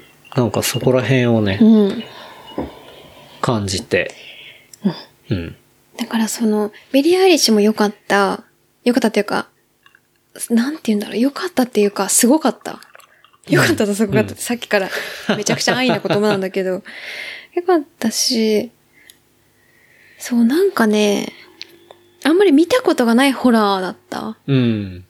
確かにね。まあ今っぽいホラーだしね。テーマ的にも。うん。うんだから、まあ見てどういう風に感じるかはあ るか。まあ結構グロいところもあるから、うん。苦手な人もいるかもしれないけど、まあ、うん。見てみてもいいんじゃないかなっていうね。あと今の時代に合ってると思った。うん。なんか割とファンだったり、うん。なんかこう、そそうう、ねそういうのに。俺もいろいろ読んだりした中で、うん辰巳ジャンクさんかなんか書いてはいたはいやつで、すみさん。現実逃避のための偶像に熱中し続けることで対処すべきパーソナル問題、パーソナルな問題や存在と向き合えないうんっていうところがあったりして、まあそこが、なんだろう、ファンダム論うん。視点でいくと、まあテーマとしてもこう書かれていたりとかっうん。ていうのはあるのかな、みたいなね。でもそれって、その対象がアーティストなだけであって、うん。うん。何でも違うものでもあり得るもんね。まあ、あり、だからこれ日本的に超わかりやすく言ったら、例えば、ジャニーズ大好きで、ジャニオタの 女の子が、もう、ジャニーズなんて、みたいなこと言う人を、まあ、排除するってことそで。う、排除していくようなことだったりするからね。それが直接的な殺人じゃなくても、うん。なんだろうな、すごい追い込んで自殺に追い込、なんかすごい SNS でバーって言って自殺に追い込むみたいなことと一緒だもんうんうんね。そうそれはね。自分が手を染めるか、うん。間接的にうん。追い込むかっていう話でまああっ追て。い込むってのもあるし、あとはそういう群衆うんうんだ。から、そういうファン、まさにファンダムが作り上げる空気感とか、だその中に入ったらもうこうあらなきゃいけないとかうさん、そうね。うん、なんかそういう、アーティストは別にそれ求めてないかもしれないじゃん。てかまあ、大抵の場合あんま求めてないと思うんだけど、そういう、なんだろうな。これすげえ言い方もだけど、例えば、宝塚のファンのああいう、こう、なんていうの、うんルールみたいなものとか、はいはじゃあ、ジャニーズファンのルールだったりとかあさ、とは、AKB とかアイドそうルいの。う AKB もあると思うし、アイドルもあるあとと思はうし。韓国だね、BTS とか。まあそういうのもさ、はいめっちゃいろいろあるわけじゃないそういうのってやっぱ、ファンが作り上げて固めていくものだし、それではも本人のアーティストと、がどう思ってるかまた別のそう、問全題で然あっ、別じゃんだってて、そこをコントロールしてるわけではなかったりするからさ。うん。っていうさ、なんかそういう、当然そこの存在ってめちゃくちゃ大きいから、ファンの。だから、それがアーティスト側も今度は無視できなくなってきて、そこに寄り添うような活動をしたりだとか、まあ物を作ったりっていうことであるけど、本来アーティストであったら、そういうものは関係なく自分がね、あの、表現したいものを作ったりとかさ、うんうんするわけじゃない。だからどうしてもそこの主従関係だったり、引力みたいなものが、こう歪んできたりするっていうのは、やっぱり今の時代めちゃめちゃあると思うんだよね。あると思う。うん。それがアイドルみたいな、もっと大きいものじゃなくてもそうかもしれないし、うん。だから、そうだね。その行き着いた先っていう感じだったよね。そうそうそう。物語まあがそれをものすごいこう誇張したような、こう、ところを、まあ多分、ドナルド・グローバー的には、こう、これね、ユーモアだと思うんだよね。。思うん絶対そうじゃん。だし、ビヨンセとも実際仲いいかそら、うそそうそうれそうをネタにしてうる、んネタっていうか、多分了承得た上で、うんまあこういうのをア作トるよランダもって基いう意本味だと思う的にそうじゃん。なんか、テーマは案外裏で考えると重いんだけど、それをこう、面白くしてるっていうか、なんか、笑えないんだけど笑えそうみたいなさ、なんかそういう感じに仕立ててるってのが、まあやっぱスオーもそうかなって思うよね。その作品に対して多分いろんな批判とか、黒人に対してのとか、うんいろんな批判はそうめちゃめち多ゃある分海外の記事見ると来てたけど、うん。でもまあそれは、ね、うん。どんな作品でも批判は来るからうん。いいと思うけど、作品自体は、また徹夜で見たもんね。そうね。これはちょっとやっぱ、目が離せなくななってかなかね。、うん。そうね。目が離せなかったので、一気に見てしまいましたね。面白い好きとかはわかんない。個人によるそうだね。と思います。うんまあ、これを今見て、まあ、しかも中に入ってるひ、そういうとこどっぷりな人たちが表現してやってるっていうのを、まあ、どういう風に捉えるかっていう作品かな。うん。なんで、まあ、いや、だから、まあ、おすすめかな。うん。うんそう。強烈だったね。強烈だね。うん。なかなか目を背けたくなるよう なシーンもあったからな。そうね。うん。え、でも、主人公の方、なんだっけ、どれを演じた俳優さんの名前出てくるあるえっ、ー、と、が、えっとね、すごかった。。覚えらんないいんだよな、あれ。すごい名前だったね。なんだっけな。ドミフィッニク。シュバック。あ、全然違うじなんとかフィッシュバック。あ本当うん。ゃん。もうすごい演技だった。そうだねう。ん。うん。そう、あ、ドミニク・フィッシュバック。ドミニクうん。含めて、そう。そうなんか、そう、アマゾンプライムだったら入ってる人もいると思ったから。そうだね。プライムビデオは、 うん。大体みんな見れんじゃないかな。そう。ディズニープラスとかはさ、ユネクスタは入ってない人も多い結構いるじゃん。うん、うん、うん。アマゾンプライムでそうね。一応30分だったら見てもいいのかもね。うん。確かに。っていう。ですね。はい。はい。俺、おすすめで言ったら、ちょっと一個あって、うん。本でね、あ、はい。今を生きるための現代史はいはいっ。ていう渡辺敏子さんが書いた本があって、うん。で、これ最親近戚、じゃないよね。親戚ではない ね。渡辺の鍋の字が違うからね。よかった。そう。今を生きるための現代史っていう、だ詩だね。はい詩はい。についての本があってえ、、死って死詩、死ぬの死違う違う違う違う。ポエ、ポエムとか。あ、ポエムの方、はい。びっくりしちゃった。そう、さっきの引きずってて。ポエットの方ですね。はい。まあそっちの方で。で、これなんで読み始めたかっていうと、うん。何かで見て、この間、中原中也賞って、まあその、詩、詩集に対して贈られる賞があるんだけど、はいはい。それで、今回の、あの、賞を取った、育つのをやめるっていう、青柳夏美さんか、うん。のやつが取りましたと。で、その詩集を買って、読んだのね。その後ろにある詩集だけど。はいはそ、。いうその、そうそうのをやめるっていう。で、詩集を読んで、大半がわかんなかったの。えっと、詩を読んでわかん、意そう味がわからなかったってことい意味がわからないというか、なんかね、こう、ビジョンが浮かんだりとか、あ、うんここの表現すごいなとか、はいなんだこれはっていうのはあったりはするんだけど、なんていうの理解するっていうことが全部できなかったのね。はいはい。うんで、そう、なんか、なんかすごいけど、100%理解できないっていうか、うん、60人ぐらい。いや、もっと低いかな。30%ぐらあーい。そうなの。なっていうのがあって。全然言葉自体は読めるんだよ。もちろん。言葉自体読めるんだけど、これは何なんだろうな、みたいなんかな。直接的にグッて来ないっていう感じ。いやでも、なんかすごいなってのはわからない。なんて言ったらいいんだろうな。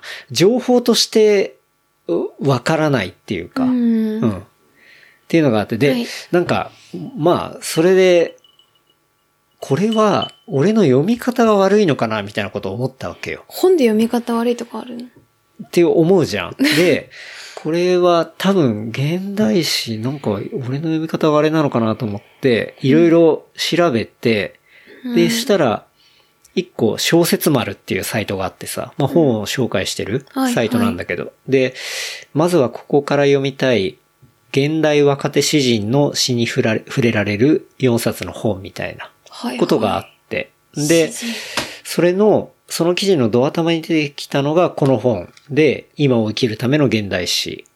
で、はいはいえっ、と、渡辺敏子さんが書いた、まあ本なのね。うん。で、これっていうのは、詩人なんだよね、この人。詩詩人ね人の、えー渡辺敏子さんによる、現代史の味わい方のヒントを教えてくれる一冊っていうことで。うん。で、はい、あ、じゃあ、これを読んでみようと思って。うんうん。まあ、とにかく俺わかんないのが、なんかおおダメなのかなみたいな感じで思っちゃって。そもそも、うんこの青柳さんの詩人を、詩を読もうとしたきっかけは何なのいや、もう、確かになんで誰かが上げてたと思うんだよ。それこそ、シュンさんだったかもしんない。ああ、詩を読もうと思ったのね。そうそうそうそう。はいはい、ごめうん。うんん。っていうので上がってて、で、そう、それでちょっと読んでみようかなって。だあアート感覚で見ようかなみたいな感じで。うんうん、そういうことかそ。っていうのがまあ。で、それでまあ、この渡辺敏子さんの本にあってっていうのがあって。で、最初に、はい。序章で、現代史とはぐれたのはいつですかっていうとこから始まるのね。あで、問いかけるんだ。で、その、80年代頃までっていうのは、日本でそのアパレルブランドだったり、うん化粧品の会社とか大企業っていうのが、広告に詩を結構使ってたんだよね。あ、はいはい。ポエムみたいなものを起用することもしばしばありましたと。しかし、2000年代以降は、多くの読者と詩の接点が薄れて、いつの間にか詩は難解で縁のないものになってしまったっていうことをまあ書いていて。はいはい。そ、そうだね。うん。そ詩の概念って、えっと、何十字以内って決まってるわけではなう。い。ではない。ないんだけど、文章としてその一個が作品になるっていうことそうそうそうそうだよね。だからマミと合かってじれゃばあ、ほぼ読んだことないってことだもんね。いや、わかんない。そ教うで科書レベルかな。そう、そうなんだよ。それがポイントで、うん多分まさに。日本人は死との出会いが良くないんだと思うっていうのを書いていて、で、それってのは大多数の人にとって死との出会いは国語の教科書の中なのだと。強制的に死はいいもの、美しいものとして、こう死を与えられて、それは、しかも死を読み解くべきものっていう風に教えられると。教材として与えられるっていうファーストコンタクトが良くない、じゃないかっていう風に言ってて。うん。はいではい、なんでかっていうと、まあ、教科書に載ってるからさ、要はテストがあるわけで、うんじゃあこの行にはこういう技巧が使われていて、作者のこういう感情を効果的に、的にまあ伝えてるっていうふうに要は解説されたりとか、んで、えーそれが終わればまあ理解度を、まあ、要はテストされるわけだよね。それ、比喩としての、あの、あげるなら、例えば、体育の授業で、50メートルとか100メートルの陸上をやらされてた。うん。その時はめちゃくちゃ好きじゃなかった。うん。けど、また別のタイミングであった、走ることは好きにそう、なっ自た由みたいになことか。走るのが楽しいわけじゃうんん。うんそうだ、ま、まさにそれだわ。はいはいそれに近い。で、まあ、こう、言ったらそういう学校で、国語はのいはい教科書の中で詩に出会って、で、最終テストされて、あどういう技巧みたいな話を、はいはいこう、ね、やられるわけじゃん。そんな出会いで 詩が好きになるわけないなと思うと。まあそういう技巧とか背景にまつわる解説解釈じゃなくて、はい。味わい方の一例を示すっていうのがこの本に結構詰まってて。だそれがね、すごく面白いなる本だほったんど。だよね。うん。でもケンタロウが読んでみて、うん。なんかどういうことがグッときたの絵だったら、うん。いやなんかわかんないな、でもなんとなく好きだな、みたいなことってあるじゃない。うん。でもなんかテキストになると、これってどういう意味なんだろうとか、うん。解釈したがるっていうか、っていうところがあって、でもそれは分かんないままでいいっていうか、だから分からなさの価値ってそういうところで、はいはい。うん。なんか、すぐ分かったつもりになるのをやめて、簡単に分かってしまわないようにするっていう態度の大切さみたいなことが結構書かれてるんだよね。まあ、分かるものっていうのは安心できて楽だから、まあみんな好きっていうのはまあそうこねれは当たり前なんだけど、その分からないものっていうのは面倒だから嫌いうん。とか、それでも何でもそうでしょうう、ん、多分。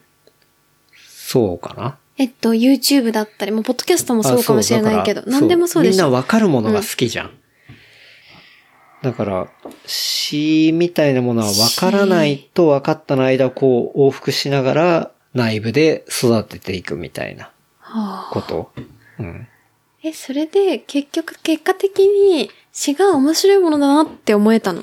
そう思った。あなるほど本当に面白いなと思った。なんでかっていうと、なんだろうんうう。んわからないものに出会うって結構難しいよね。そうか。うん、これぐらいのタイミングになってくるとさ、大体のものは、うんああ、こういうものなんだなとか、うん。あ、まあこれってこうなんだな、みたいなことで、まあ一瞬で結構、例えば答えを探したりとか、そうねう。ん、することができるんだけど、で、この本書いてる人自体も詩人なわけで、で、うん、その詩人本人自体も、なんでそうなったかわかんないケースとかやっぱあるらしいの。その作品で。なるほどね。っていうものに対峙して、それを受けるっていうか、なんかそういうものがすごい面白いなと思って、なかなかあんまないかもなと思ってさ。なんてでいうも読まないとわからないよね、きっとそれって。やっぱり。確かに。多分読んでみないと、うん。そ多分、みんなが思ってるようなうん詩に対しての、こう、固定観念みたいなう。うん。ものっていうのは、まあ、学校で作られたものが大半だと思うから、そうではないよっていう話。うんうんうんで、ポイントは、それはやっぱ教科書の中だけの詩だよ。はいで、はい。わ、からなくていいんだよ。っていう話、うんで、日本語ってやっぱ独特だから、そこから作られる非常に、えっ、と、モダンな現代詩っていうのは、いろんな表現の方法もあるし、楽しいよ。うん、で、えっと、それが自分の経験に重なる瞬間があるかもしれないよと。だから、自分の心の中に、えっと、留めておいて、理解する必要は別になくて、心の中に置いておくうん。っていう楽しみ方があるよっていう。うん。まあ、そういうことかうな。んで、うん。インフォメーションとしてのテキストではなくて、うん。完全にアートとしてのテキストとして、うん。すごく、まあ、言ったらコストもそんなにかからないそうし、だね。そう面白いっていう。うん。こと何百円とかって話だ。そうそうそうそう。そう、80年代とかで言ったら、さっきも言ったように広告とか、うんテレビとかでも、あナレーションがいて、うん。あの、コピーライターがいてって、まあ、うんそういう詩みたいなものを、そういうところにね、あなのる、ほどね。一般的にも出てたけど、今、最初に言ったように、その詩からはくれたのはいつですかぐらいの話だから、うん。みんな、そこの生活の中にもうないかもしれないんだけど、うん一回、もう一度、まあそういう、さっき言ったようなポイントで見てみると、ちょっと面白いんじゃないのっていううん。こと。なるほどね。こんな感じから。うん。あとは、最近見たのは、なんかあるネクストイファッション2。ああ、ネクストインファッション、シーズン2ね。はい。ネクストインファッションは、ネットフリックスで Netflix うんやってるね。なんか、リアリティショーなんだけど、うん。基本リアリティショーってあんまり見なくて、う。うんちは。うん。うん。で、なんか要は、なんかそのデザイナーさんが、何人かね、そう集められ十て。何人のデザイナーさんが世界中から集められて、うん。その優勝に向けて、トーナメント制で、まあなんかコレクションとかファッションの課題に対して、作っていくっていう、ものを作って評価されて落ちていくっていう話。うん。で、最終的に優勝した人が、まあ、賞金何千万と、なんて言うんだろう。えっと、何かの栄光をももらうっうん。ていう話うん。だよね。そうそのシーズン1が2020年とか19年ぐらいにあって、だね。で、それを、がね、結構ハマって見てて、うんでもちょっとやらせなのかみたいな時もあるけど、うん。うん。そういうようあな、いや、ない けど、なんか、これ、どうなのみたいなとこ何個かあるけど、うんそれは一歩置いて、なんかこう、リアリティショーの中ではめちゃくちゃ面白いなっていうか、自分たちに興味があるからなのかわかんないけど、っていうふうに見てて、うん。で、シーズン2が始まって、それが3月に始まったのかな。うんで、最近見たんだよね。そうだね。っていう話。あれはネクストインファッション、そうね。シーズン1も結構面白くて、そ見て、うん。う。日本人は誰も一回も出ないんだけど ね。出ないね。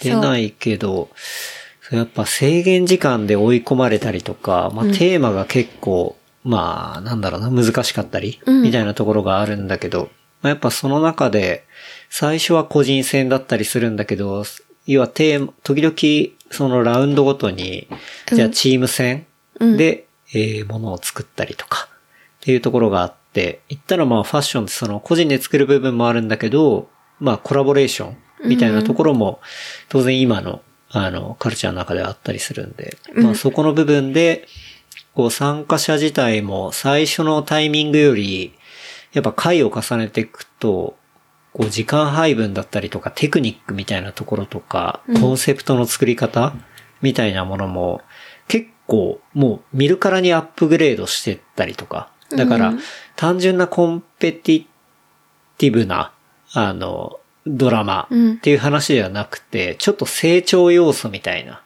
ところもあって、で、なんか人間ドラマ的なところも入ってきながら、でもやっぱファッションだからすごい、こう、明るかったりとか、楽しみみたいなところもあって、で、審査員とかも結構有名どころの、うん。こう、なんて言うんだろうな、ファッションセレブみたいなうんところも審査に来たりとか、で、そう、司会自体が、えっと、クイアアイうん、のタウンフランス。ターンさんが出てるから、まあ、ハッピーな感じ。だけど、本来は、じゃあ、制限時間がす4時間とか8時間とか、すごいタイトなの。うんで、今のデザイナーさんって別に、全部自分で作らなくたっていいじゃん。縫製もして、デザインもして、パターンも引かなくていい。だけど、それを全部やんなきゃいけないんだよね。そうだね、一人で。そう。うんだからそこに対して、そんなことはなみたいな批判もあったりしたけど、あ見たら。うん。そうそう。だ結構、今回も面白かったね。うん。まあ、これはさらっとでいいんだけど。うん。そうそう。ネクストインファッションね。まあファッション好きの人いたら。で、特に、まあ服飾で自分で作る側の人うんとかが、まあ見たら、すごい面白いんじゃないかなと思うよね。そう、見てて、僕胸が熱くなるというかね。よかった、おまみ的には。やっぱ ああ好きなんだよね。う面白い。よかった。今回も。ね。うん。まあなかなかね、やってる側の人たちは大変そうだけどね。だって、分業でいいじゃんっていうのに、だからそこがちょっとやっぱり、やら、やらせじゃないけど、ちょっとミスマッチのとこはある。っていうか、デザインもパターンも、うん。なんだろう、ヘアメイクも、ステージのクリエイティブも全部やるなんて人いないから、それで1位を誰が狙うかみたいなことはちょっとうん。難しいっていうか、うんうん縫製もできる人なんてなかなか、ね、それで全部って日本人は多いけど、うんあっちの人ではなかなか海外の人だと難しいまあそうだね。人もいる分から。業だもんね、基本的に。うん、うんからそれはちょっと改善した方がいいけど、うんでもすごい好きな、好きっていうか面白いっていう風に見てたし、その後もね、いろいろコレクション見て面白いと思ったしね。うんうん。確かに。はい。です。見ましたね。うん。かなうん。こんなところですかね。うん。はい。まあ今日はそんな感じで。はい。はい。じゃあ、自分連絡。はい。させていただきます。えー番組の感想、フィードバックは、ハッシュタグレプリカント FM、ハッシュタグレプリカント FM までいただければと思います。あとは、話した内容をまとめた小ノートは、レプリカント .fm で見ることできますので、こちらも合わせてチェックしてみてください。はい。はい。つうわけで。まあ、いろいろお話ししましたね。はい。そろそろね、沖縄旅行がで、来ますので、再来週か。そうだね。うん。旅行計画したね。した久々ねに。でも旅行も結局ランバイクなんだけどね。 まあ他も入れつつ。まあそうね。いろいろ行きたいかなとはい思ってますね。はい。ではでは、こんな感じで。はい。ほい。じゃあ今日は、おまみさんと、ママまでお届けでした。はい。はい。それでは、ありがとうございました。あはい。りがとうございました。また来週また来週。